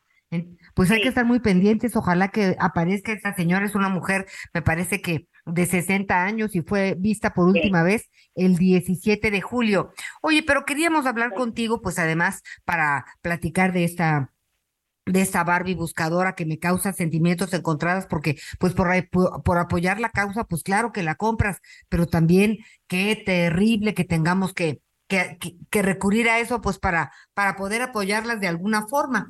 Y la otra es que eh, el pasado viernes, pues el presidente de la República recibió a pues a una, a una señora, a un personaje, ¿no? se apellida Así es, a esta mujer, eh, Argentina. Estela de Carlotto, presidenta y fundadora de Abuelas de, Pl- de Plaza de Mayo de Argentina, es una organización argentina que defiende los derechos humanos y busca a hijos e hijas de víctimas de desaparición for- forzada. Entonces, este viernes vino esta señora a, a la mañanera y a raíz de esto, pues surge todo un debate porque, pues no uno, sino son varios colectivos, son las madres buscadoras que han eh, pedido eh, pues la oportunidad de asistir a las mañaneras para hablar con el presidente, este, por distintos argumentos, ¿no? El presidente, pues, es, es un agente empático con las causas, ha estado eh, en algunos momentos cerca, pero no ha sido suficiente, ¿no? Lo que las madres buscadoras necesitan es encontrar a sus desaparecidos, a sus familiares desaparecidos. ¿Cómo, cómo está la situación, Delia? Pues mira, Ana María, nosotros respetamos mucho a la señora Carlotto y le reconocemos su lucha y qué bueno que hay personas como ella. Pero ¿quién le paga al presidente López Obrador? ¿Los mexicanos? ¿Y dónde tiene él una crisis de personas desaparecidas? Que a lo mejor no fue en su administración o qué sé yo, pero él es el responsable ahorita, él es el que está en turno gobernando. A él le toca. Le hemos pedido de mil maneras que reciba a las mamás, que, que, que así como nos lo prometió en Tlatelolco, que cada tres meses iba a estar reuniendo con los colectivos y no cumplió. ¿Por qué? Porque el problema lo arrebasa. Pero si no hacemos nada, pues esto va a llegar en un punto en el que de plano ya no va a tener vuelta atrás. Y la impunidad, a todo lo que da. Entonces, este, nosotros decimos, bueno, presidente, ¿qué? ¿Por qué se hace ciego, sordo y mudo ante el problema de los desaparecidos? ¿Qué necesitará pasarle a él? Que le desaparezcan un hijo o que le desaparezcan un familiar para que pueda ponerse en nuestro lugar y entender lo que es eso.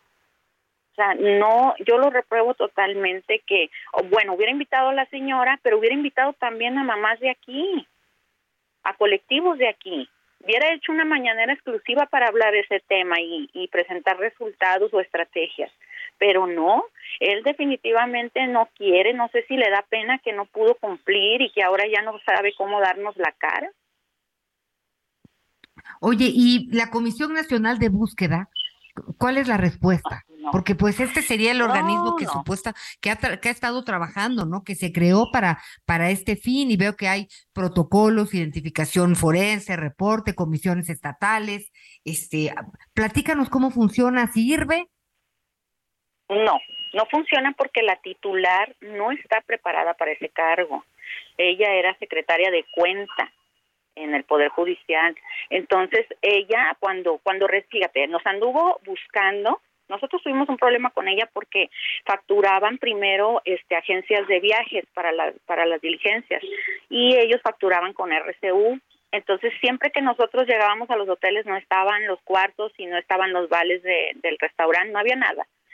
Y también por eso pues ya empezaron lo de los depósitos. Pero este tuvimos ese problema con ella. Después nos busca cuando quiere ser comisionada y nos hace firmar un documento donde ella se se propone, pero no también nos dice que ella nos va a apoyar y que ella se, va a estar este para resolver el problema de las personas desaparecidas y buscarlas. Entonces, este al poco tiempo se propone para irse a un puesto internacional. Entonces yo Carla, estamos hablando de Carla Quintana Osuna. Carla Quintana Osuna, exactamente. Entonces yo lo veo así como esto, tú tienes este un novio, ¿no? Y viene y te dice tu novio, "Oye, ¿sabes qué? Este, déjame ir a ver a ver si me acepta aquella muchacha." este que es de otro país y, y si ella me dice que sí va a andar conmigo, pues ya no regreso contigo, pero si me dice que no, pues me regreso contigo y aquí me quedo. Pues, o sea, eso no, no se vale. Yo así lo veo, como que hizo un compromiso con nosotros, dijo que nos iba a ayudar y antes este de, terminar ella su encargo ya estaba buscando un puesto internacional. Entonces, ¿qué es lo que busca la comisionada? Carrera, puestos internacionales, pues entonces que se vaya, que se vaya y que le dé la oportunidad a alguien que si quiera trabajar. Aquí en el país hay personas capacitadas, inclusive víctimas, que pudieran ocupar ese puesto y pudieran hacer un trabajo, porque ella ni siquiera lo hace, es más, va más el subsecretario Encinas a la oficina que ella.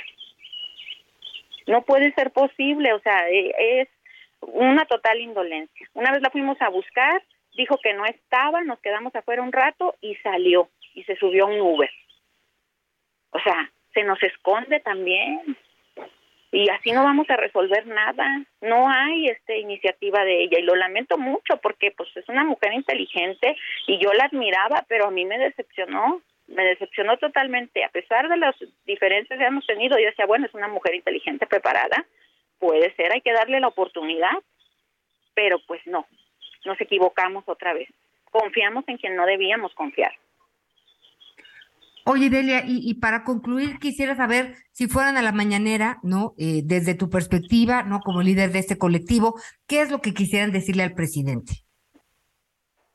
Pues para empezar, que el recurso que se destina para las búsquedas se ejerza, que no haya subejercicio y que cambie la comisionada de búsqueda, que busque una persona apta para el puesto, que no porque es amiga de la señora Sánchez Cordero o de su secretario Encinas la tengan ahí.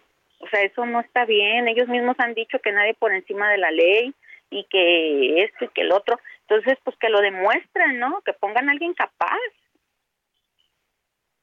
pues la vamos a buscar para ver qué, qué es lo que está pasando y sobre todo, pues que tengan ustedes oportunidad también de llegar a la mañanera. No tengo entendido que de pronto se han visto al presidente por ahí en alguna gira o algo así, los manda, eh, pues manda a un personal a que las atienda, pero luego pues no se no se resuelven los problemas este y no, sucede nada. Vamos a estar muy pendientes, este querida Delia Quiroga, ¿no? Eh, activista e integrante del colectivo 10 de marzo en Tamaulipas. y seguiremos platicando, porque pues este es un tema en donde hay que estar platicando contigo y con eh, representantes de todos los colectivos del país, porque pues no están solas, compartimos la frustración y la impotencia de tantas personas desaparecidas y de tantos años de búsqueda, este, y, pues también, ¿no? De, de, de volcarse en, en su vida a encontrar a todos estos familiares.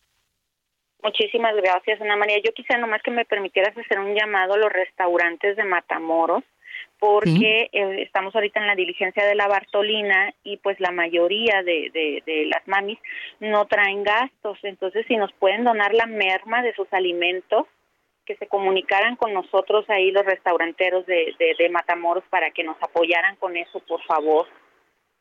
¿Nos puedes dar un teléfono? ¿Podemos darlo? Claro que sí. Sí, es el 55 1870 0975.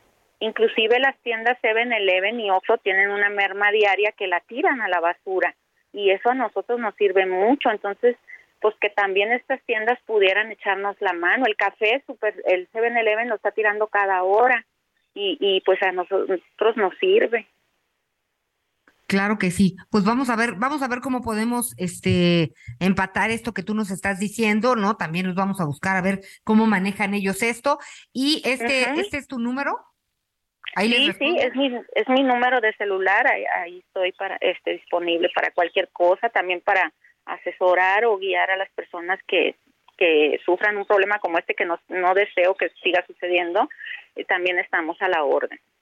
¿De cuántas mamás estamos buscando, estamos hablando aquí eh, en, en Tamaulipas? En Matamoros, en Matamoros. son 30. Ajá, son, son 30 que, que van a estar acudiendo, entonces este quisiéramos ver, pues igual puede ser un día, el, el lunes un restaurante, el martes otro, y así, ¿verdad? O, o las tiendas estas de 7-Eleven y Oxxo. Pues bueno, sabrás de nosotros. Muchísimas gracias, Delia Quiroga, y estaremos platicando más adelante. Un abrazo. Un abrazo, Ana María, a tu público. Gracias. Gracias. Pues sí, Miguelito, un, problema, un, un problema del que no quisiéramos estar hablando, pero del que no, al que no podemos cerrar los ojos. Sí, un problema, la verdad, al que le han estado dando vueltas muchas, muchas autoridades, un problema que existe y un problema terrible. Fíjate que en cuestión emocional, en cuestión, este, incluso mental, de estabilidad en la familia. Perdón por la comparación, pero es más doloroso, más desgastante, más mortificante saber que un hijo, una hija está desaparecida que, te lo, que, que saber que lo mataron, Anita. Porque bueno, el dolor de perder un hijo, pues evidentemente es un dolor que, que, que, que debe de acabarte, que debe ser un dolor muy, muy fuerte, pero sabes en dónde está tu hijo, sabes que ya está descansando, por llamarlo de alguna manera, sabes en dónde puedes ir a llorarle, a ponerle una flor o, o, a brindarle una oración. Pero cuando hijo, tu hijo está desaparecido, pues la verdad es que es una situación terrible, porque todos los días me imagino que debes de pensar si está bien, si, o sea, es algo terrible. La desaparición de las personas es una situación terrible que por supuesto no le desea a nadie y por eso es cuando uno no entiende, uno no entiende la indiferencia, la indiferencia de algunas autoridades y, y de repente que hay algunas que van contra marea, porque la verdad es que Alejandro Encinas, lo que hemos visto, el subsecretario de Gobernación, es una persona que se ha ocupado, que se ha preocupado, pero pareciera que a veces este, pues está solo, está solo en el trabajo que se tiene que realizar. Sí, por supuesto. Sí, sí, lo siento rebasado. Este, Miguel, es un problema muy complejo este, y además, pues me imagino que cada estado, cada región tiene su problemática. Ya veíamos lo que pasó en, en Jalisco con, con este, con este, con, esta región donde estaban las madres buscadoras, donde les habían dicho que había este, algunas fosas con, con, con cuerpos. Este, fíjense que hablando de, de películas, ya que mencionábamos lo de la Barbie, hay una película que se llama Ruido, está en Netflix. Eh, de verdad, da un, una pincelada al, a la difícil vida, ¿no? No quiero poner adjetivos, pero a la muy complicada vida que llevan las madres buscadoras, ¿no? Que acaban solas, que les dicen locas por estar eh, buscando y buscando y buscando y buscando, pero pues son cosas que realmente solo hace una madre, Miguel. Este, claro, no, claro. No, no quiero... Eh, no sí, minimizar el amor de un padre, ¿no? Sí, sí, sí, tan activos como ellas, ¿no? Entonces, sí es importante que tengamos presente esta situación, porque a lo mejor podemos ayudar y no sabemos cómo. Mira, hay que, hay que checar si en Matamoros, como nos decía Delia, pues hay posibilidad, ¿no? Estar hablando de la merma, de lo que tiran a la basura. No veo razón por la que no puedan, eh, pues, apoyarlas de esta forma. Pero no, no, tendría ni siquiera por qué estar pidiendo basura, Anita. lo entiendo. De entrada no tendrían por qué estar pidiendo que los restaurantes no tiren su comida para que ellas puedan. No, no hay manera. No puede ser que, que, que nuestro México, que nuestro México esté en esta situación. Y pues mientras estamos platicando con ella, mucha información que se ha generado por lo pronto. Un abrazo para todos nuestros amigos en el estado de Michoacán. Hay bloqueos, hay enfrentamientos entre delincuentes, quema de vehículos en la autopista México-Guadalajara a la altura de Sinapecuaro, en Michoacán. Por favor, mejor eviten la zona. Están secuestrando camiones, se los están robando y los están incendiando porque están en un enfrentamiento. Y si usted, amigo, está en el aeropuerto o va para el aeropuerto internacional de la Ciudad de México en la Terminal 1, Terminal 1 le recomiendo que se vaya con mucho tiempo. Gente con lesión eh, este, gente con lesiones, discapacitados por falta de atención médica en los hospitales de, de, del gobierno. En este momento tienen un bloqueo en la terminal 1 del aeropuerto, está cerrado, no se puede ingresar y en este momento se está retrasando y se está complicando la llegada a este lugar. Tenemos que hacer una pausa, regresamos con más en las noticias con Javier Alatorre. Conéctate con Ana María a través de Twitter, arroba Anita Lomelí. Sigue con nosotros. Volvemos con más noticias. Antes que los demás. Todavía hay más información. Continuamos. Las noticias en resumen. Especialistas de la UNAM informaron que las dos fugas en los campos petroleros de Ekbalam, en el Golfo de México, provocaron un derrame que alcanzaba una extensión de 467 kilómetros cuadrados el 12 de julio. La mancha eventualmente llegará a las costas de Veracruz, Tamaulipas o Estados Unidos, agregaron en un comunicado rechazando que la fuga esté controlada como informó Pemex. En Durango dieron a conocer el fallecimiento de una mujer por meningitis. La víctima, identificada como Carmen GC, perdió la batalla contra esa enfermedad, convirtiéndose en la víctima número 41 de casos confirmados de meningitis en la región.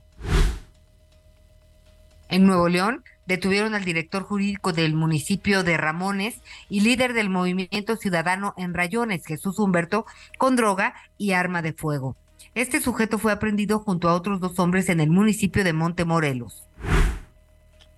El mexicano Gerardo González Valencia, líder de la banda criminal Los Queenies y cuñado de Nemesio Ceguera Cervantes, alias El Mencho, fue sentenciado a cadena perpetua en Estados Unidos. Este sujeto es acusado por el delito de conspiración para importar cocaína al país, empleando métodos violentos para alcanzar sus objetivos. Hola, mi nombre es Paola Flores, soy diseñadora de interiores y te invito a Expo Mueble Internacional la feria líder de muebles y decoración en América Latina. La cita es del 16 al 19 de agosto en Expo Guadalajara y con más de 400 expositores encontrarás la mejor calidad y diseño en todo tipo de mobiliario, mueble residencial, exteriores, infantil, de madera, tapizados, todo. El evento no tiene costo, regístrate en expomuebleinternacional.com.mx. Muy bien, muchas gracias. Continuamos con más información. 55 14 90 40 12. 55 14 90 40 12. Ahí está nuestro número de contacto. Por favor, mándenos todos, todos sus mensajes. Gracias al señor Daniel Canales en la Ciudad de México. Gracias al señor Héctor Cepeda. A nuestra, a nuestra amiga eh, Mariquita Gómez, muchas gracias también por sus mensajes. Todos ellos son de la Ciudad de México y bueno, el mensaje que nos están mandando es, Está bloqueado, está bloqueado el acceso a la Terminal 1 del aeropuerto de la Ciudad de México, esto en la zona del circuito interior. Hay mucha gente caminando porque no pueden ingresar. Desde la entrada de la zona del circuito hay gente en silla de ruedas. ¿De qué se trata? Bueno, pues ya estuvimos aquí revisando con nuestros compañeros corresponsales, con las autoridades del aeropuerto. Y Anita, efectivamente, hace ya un poco más de una hora inició este bloqueo. Ya incluso en las, en las cuentas y en las redes sociales de Aeropuerto Internacional de la Ciudad de México, como algunas aerolíneas, como Aeroméxico, Viva Aerobús, ya están mandando la información. Dice, Aeroméxico informa, debido a la presencia de manifestantes, los accesos de la Terminal 1 en el aeropuerto se encuentran afectados, por lo que le recomendamos tomar precauciones. Anticipe su salida. Eh, tenemos un bloqueo y está tardando en llegar la gente hasta la terminal. ¿Quiénes son? ¿Por qué están en silla de ruedas? Bueno, pues es una asociación de personas con enfermedades de lesión medular.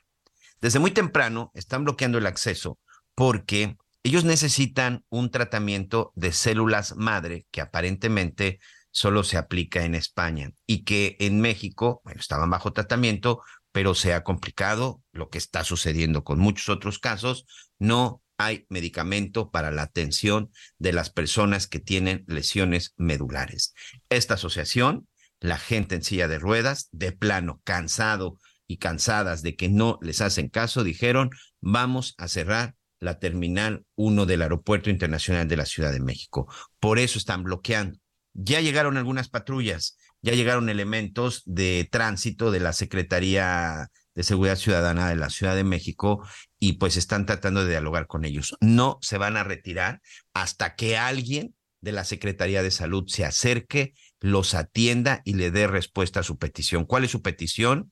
Sanar. ¿Cuál es su petición? Un tratamiento para atender esta enfermedad que padecen, tratamientos que no han recibido y que no les han dado por parte de, de las autoridades, de la Secretaría de Salud. Que al final, a ver, atención, ¿eh?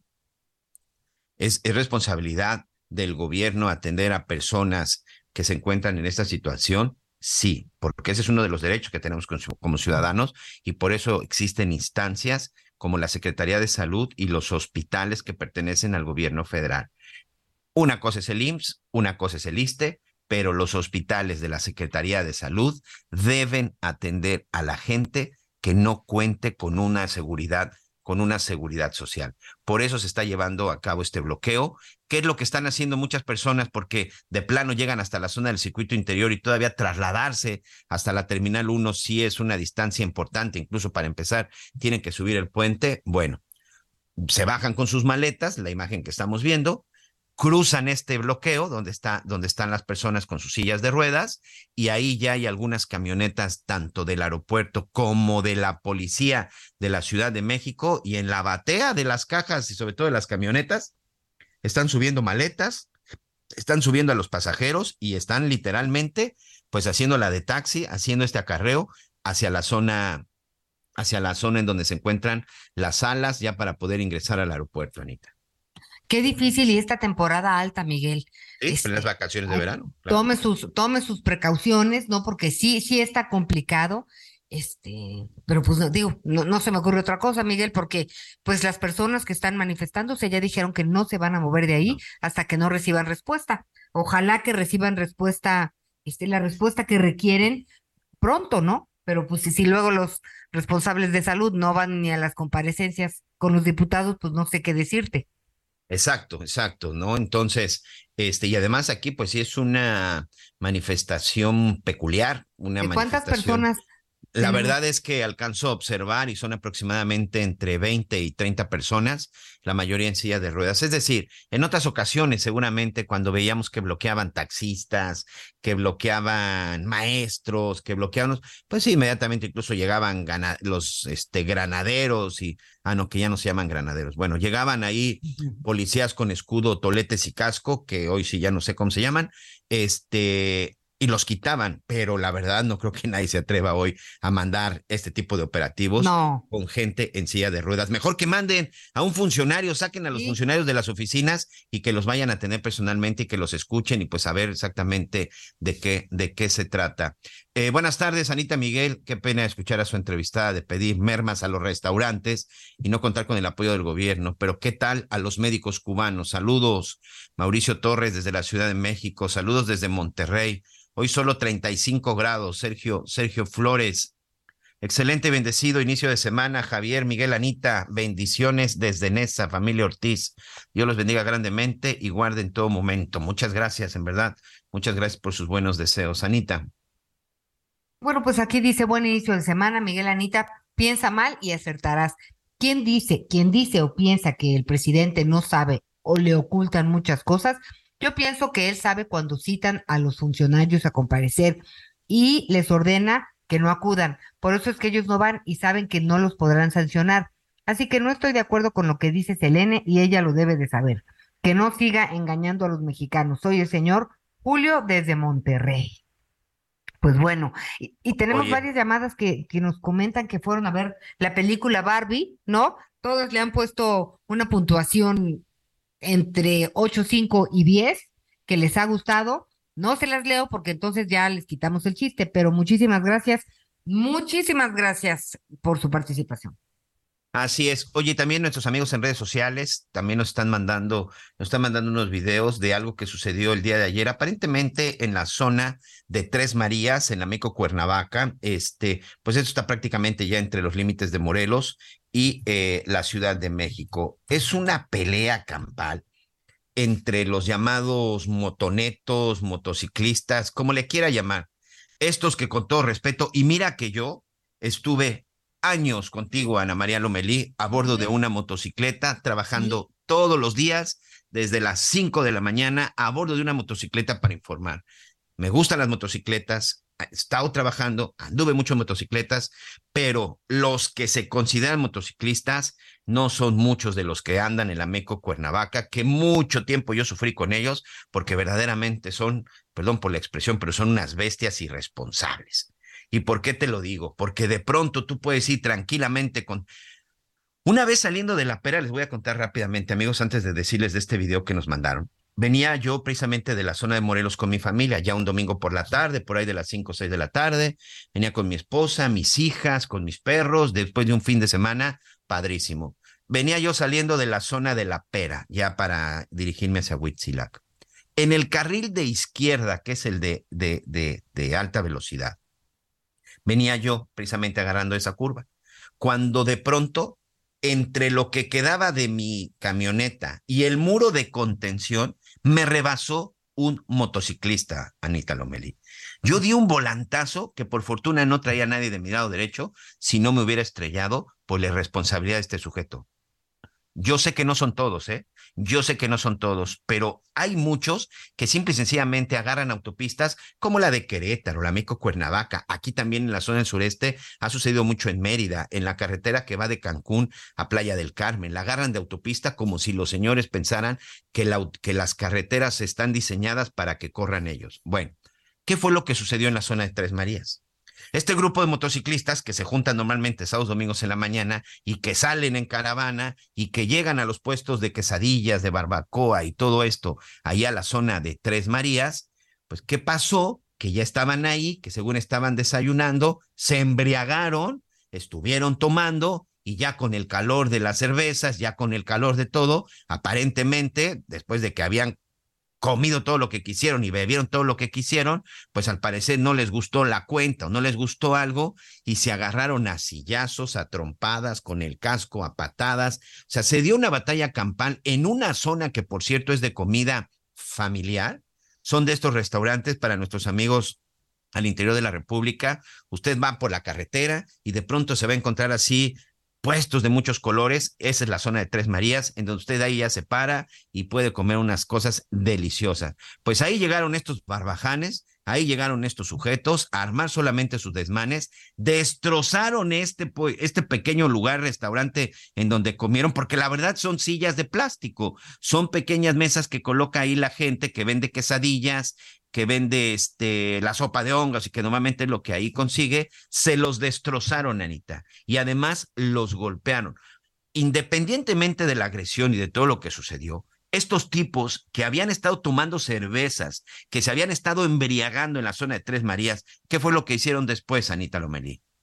En ese estado, se subieron a su motocicleta, agarraron la autopista y que Dios guarde el hora de que no te encuentres a uno de estos, uno de estos irresponsables. Me parece que sí es muy, muy importante que ya se haga algo al respecto. Insisto, tengo muchos, muchos amigos motociclistas. Uno de ellos le mando un abrazo a nuestro querido Daniel Sanjeado. Muchos, muchos motociclistas, pero hay otros que son unas bestias que creen que por traer una moto, porque además son de estas motos deportivas, creen que uno se debe de quitar y creen que ellos son los dueños, los dueños de las autopistas y de las carreteras. Una moto de ese tamaño debe de circular de la misma forma en la que circula un vehículo, respetando los carriles.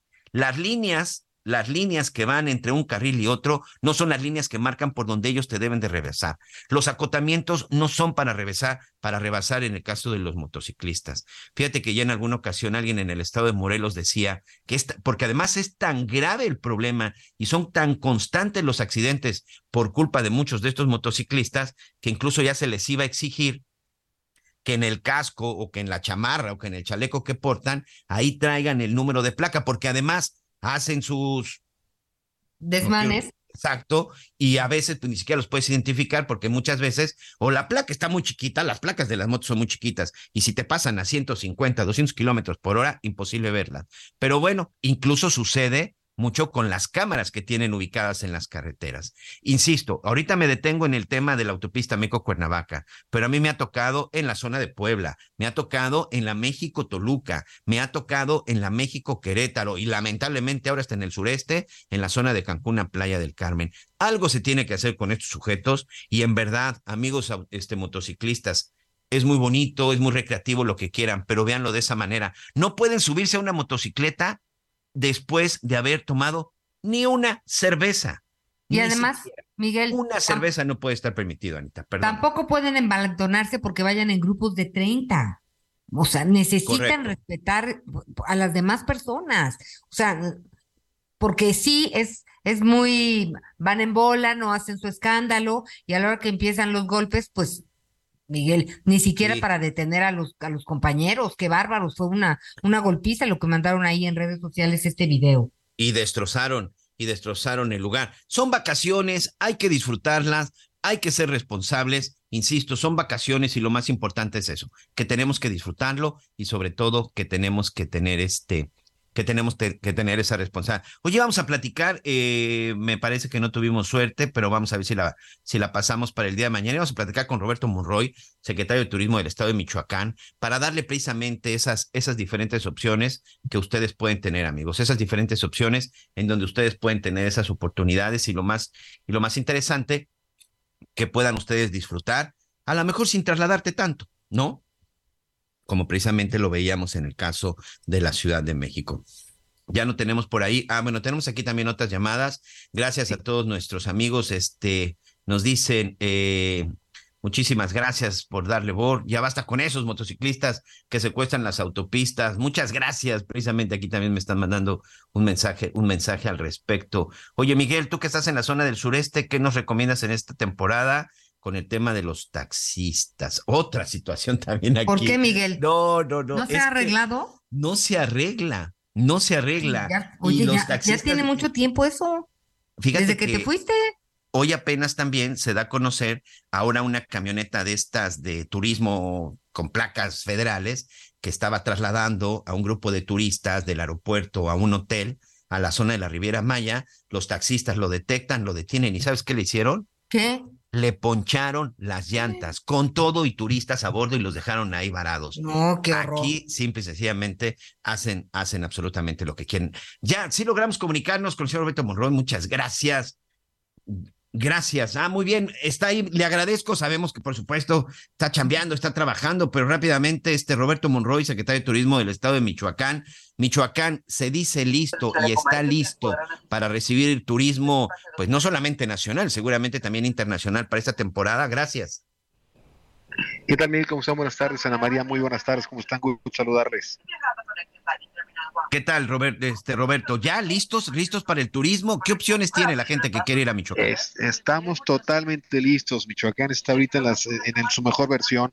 Estamos muy contentos de lo que se ha logrado ya, de ir rescatando los números previos a la pandemia.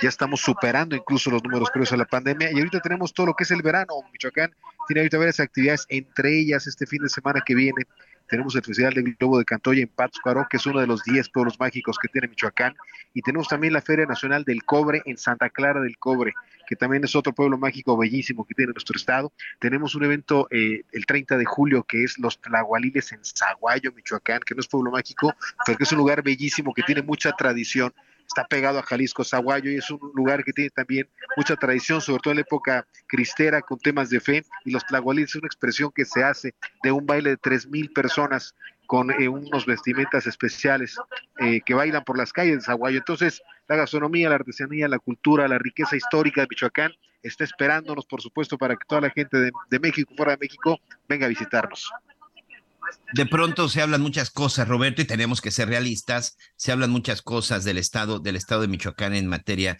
de seguridad y sobre todo en los últimos meses. Ese ha sido el tema. Pero recordarle a nuestros amigos que por fortuna en Michoacán todavía es más la gente buena que estos criminales y que esta gente que está provocando tanto daño. ¿Qué podemos ir a ver a Michoacán? ¿Qué tenemos? Porque además tienes costa, tienes todo, amigo. ¿Qué podemos ver en Michoacán? Tenemos 214 kilómetros de playas donde se puede surfear, donde se puede snorkelear, donde llegan por miles las tortugas de tres especies de las siete que se conocen, eh, pues, llegan tres, eh, la laúd, la golfina y la negra, son expresiones bellísimas de la naturaleza, la mariposa monarca, la noche de muertos. Mira, los temas de seguridad los dejamos a la gente de seguridad. Yo te puedo decir que no ha habido una sola cancelación ni un solo dato contra el turista en nuestro estado, que las carreteras están libres para poder transitarlas, que tenemos una gran conectividad que hemos rescatado a Ciudad de México, cuatro vuelos diarios a Cancún, a Monterrey, a Tijuana, a Los Ángeles, a Houston, a Dallas, a Chicago, a Oakland. Estamos trabajando muy fuerte, Miguel, y la verdad estamos recuperándonos a pasos agigantados. Hoy Michoacán vuelve a levantar la mano dentro del marco de los destinos turísticos más importantes de México. Hemos estado presente en varias ferias y lo que promovemos es mucho los seis patrimonios que tiene Michoacán. Te repito, entre ellos la Noche de Muertos, la Mariposa la cocina tradicional, que es un patrimonio que ostentamos ante la UNESCO, patrimonio eh, que Michoacán el 80% lo otorgó al expediente que se llevó este nombramiento. Entonces, muy orgullosos de quienes somos, de lo que tenemos y listos para recibir a la gente por carretera a menos de tres horas de Ciudad de México, a menos de dos horas y media de Guadalajara, a dos horas de que muy bien ubicado, pero sí son 113 municipios, siete regiones y bueno, pues listos para recibir a la gente. Oye, y estoy escuchando que tú también listo, ya a punto de despegar a bordo de un avión. Agradezco doblemente esta oportunidad de platicar contigo y ya con calma estaremos hablando para que nos digan cómo les fue en números. Buen viaje, Roberto, gracias. ¿Por qué, Miguel? Te cuento porque vamos a estar en la Guelaguetza, la Cuinche ah, para Michoacán, Oaxaca, la Guelaguetza. Vamos a promover Michoacán. Allí estaremos y estamos listos para recibirlos. Muchas gracias por esta oportunidad. Oye, pues te buscamos después para que nos des también un reporte de cómo está la Guelaguetza, ¿no? Encantado la vida estoy a sus. Muchas gracias y siempre visit Michoacán toda la información que requieran para lo, que ofrece Michoacán todas las temporadas. Muchas gracias y un fuerte abrazo. Muchas gracias. Bueno, pues ahí está parte de lo que nos cuenta Roberto Monroy, el secretario, secretario de Turismo en la zona de Michoacán. Oye, Anita, mira, aquí me llegó otro comentario. Armando Robles tiene toda la razón. Yo también estoy aquí en la zona de la Guayacán, don Armando, dice sobre el comentario de las motocicletas. Aquí en Cancún, en la avenida Guayacán, todos los días pasan motos después de las 10 de la noche como si fuera pista de carreras, partiendo del fraccionamiento Cumbres hasta la avenida Cava, inclusive algunos autos deportivos haciendo escándalo. Sí, ¿recuerdas aquella época de los 80, 90 que agarraban la avenida de los insurgentes de Arrancones? Eso está sucediendo con esta avenida Guayacán, que es una avenida que está creciendo mucho comercial aquí en la zona de Cancún, y don Armando tiene toda la razón. Oye, contento de que mucha gente aquí en la zona del sureste también nos, acompaña todos los días, ¿eh? Sí, qué padre, muchos saludos. Qué bueno que nos acompañan. Oye, Miguelito, aquí nos dice un, nos dice Abel Rodríguez Flores, saludos desde Tlaquepaque, excelente noticiero. Ay, también qué ganas de ir por allá. Santa Clara del Cobre, recuerdo en mi infancia haber leído en el libro de primaria algo sobre ese pueblo. Recuerdo, no recuerdo qué año, pero lo recuerdo bien. Saludos, Miguel Anita, desde acá, Hermosillo.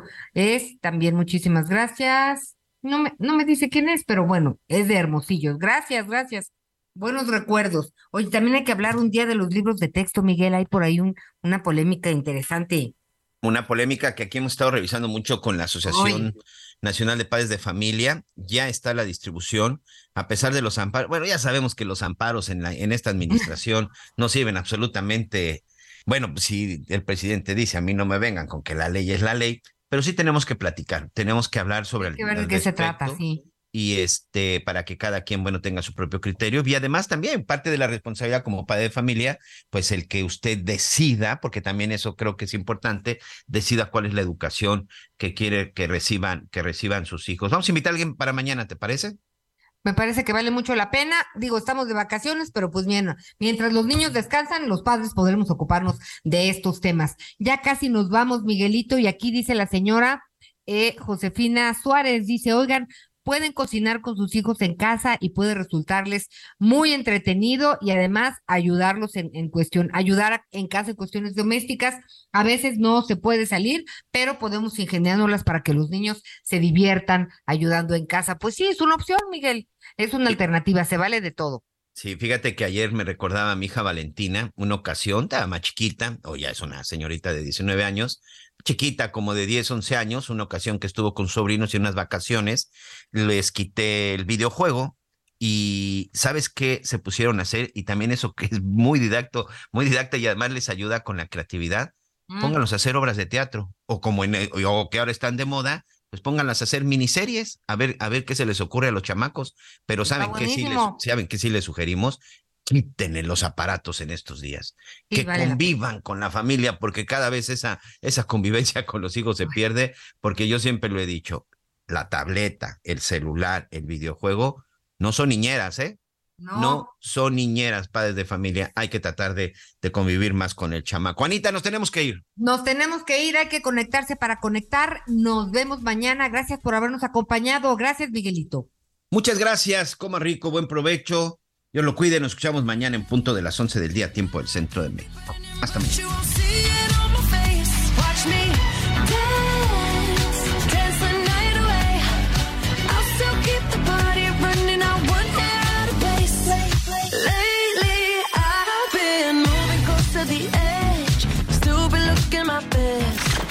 Gracias por acompañarnos en Las Noticias con Javier La Torre. Ahora sí ya estás muy bien informado.